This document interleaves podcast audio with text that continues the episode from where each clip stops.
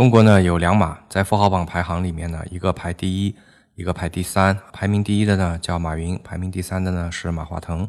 啊，这两位大家应该都是呃耳熟能详了。当然了，这个是在这个九月份的一个排名啊，他们的财富差距不大，所以说后面相互有个换位也是非常正常的。当然，今天我们不是讲他们的这个财富啊，我们今天主要是讲屌丝逆袭，对吧？这个概率到底是有多大？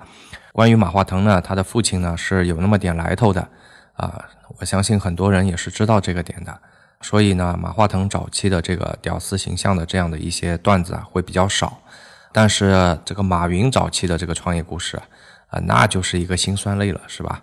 那个网上呢有传言，马云早期的时候啊，最苦的时候，甚至是踩过三轮车啊，在街上卖过书啊，然后在家里穷的揭不开锅的时候呢，把房子卖掉啊，然后一家人挤在这个办公室里打地铺啊啊，还有就是去这个。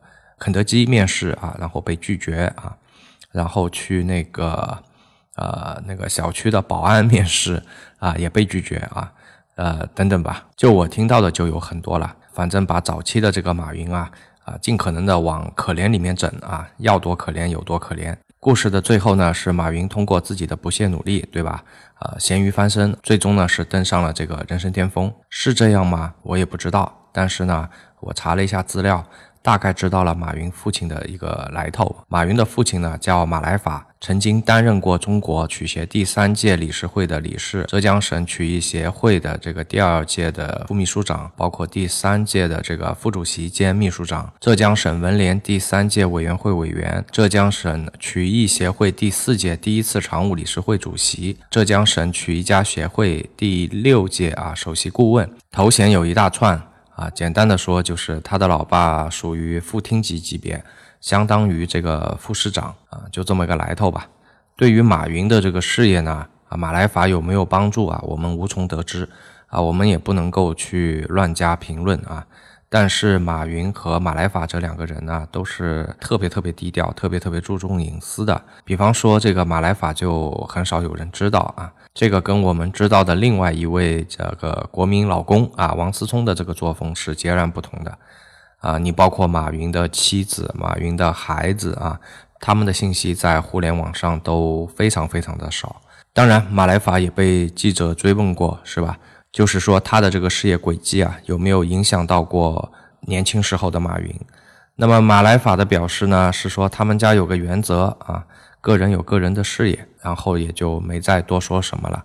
网上也查不到关于这方面的信息。我们说马云的成功啊，不可能完全脱离掉父亲的影响和家庭的熏陶，呃，甚至是他父亲的一些大家不得知的一些帮助吧。但是呢，能有今天的这个成就啊，肯定是少不了马云自己的这个拼搏和他出众的能力的。那么马化腾呢，就很少有这个这个屌丝逆袭的这些小道消息了，啊，因为前面我们也说了，大家都是知道的，马化腾呢这个家境还是不错的。那么他的底子到底怎么样呢？啊，可能也没有谁会去。呃，深究过啊。那么作为一个有八卦心的这个这个主播是吧？我也查了一下马化腾的父亲到底是怎么样一个来头。马化腾的父亲呢叫马成树啊。那么他呢这个头衔也也不少啊。他担任过交通部海南巴所港务局的这个副局长。啊，深圳市航运总公司的这个财务部经理啊，总经理；深圳市啊盐田港建设指挥作战部的这个副总指挥；深圳市盐田港集团有限公司的副总经理；盐田港上市公司的董事啊，大概就是这么一些来头。那么马化腾的创业故事呢，估计大家也是如数家珍啊。那么这里我们也就不再多啰嗦了。至于说马化腾的这个家庭给马化腾的一些帮助呢？可能也是早期的时候啊，他爸开着这个奔驰车啊，然后呢帮着他的儿子来做一些这个财务上的事情。他间接的帮助呢，可能是在整个公司的这个治理以及是资本市场的呃运营方面的一些经验传承啊，大概是这样子。呃，九十年代初对吧？然后他老爸开了个奔驰车啊，来帮着儿子做财务的一些事情啊。这个什么样一个概念呢？啊，我感觉很多八零后的小伙伴是有数的。这个九十年代初啊，你就别说开奔驰了，你能开上一辆这个丰田皇冠，或者是能够开上一辆啊本田雅阁，那都是不得了的事情啊。比方说你在那个年代，你有一辆嗯桑塔纳，就是现在六七万块钱的那个车啊，在当年的价格是二十多万啊，这个呃。当年的二十多万是什么概念啊？因为当时可能一套房也就个，如果你不是那种一线城市的话，可能也就个两三万块钱吧，啊，大概是 大概是这么一个等级吧。所以起码说，马化腾呢也是出生在一个家境非常殷实的这么一个一个一个家庭里吧。呃，聊到这里呢，啊，突然想起这个光良唱过的一首歌啊，《童话》，对吧？这个童话故事里啊，都是骗人的。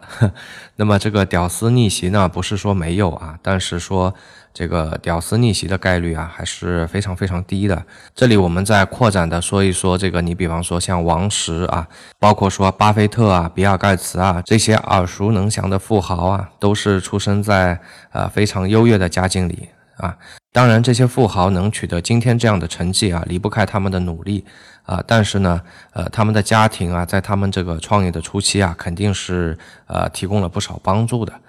那么，这个节目聊到这儿呢，就感觉有点什么负能量，是吧？那么，我们肯定是一个传播正能量的媒体啊。所以呢，最后我来总结一下，任何一个强势的家庭呢，大概率来讲啊，大概率啊，不能说所有。那么大概率讲呢，都是离不开几代人的一个共同努力的。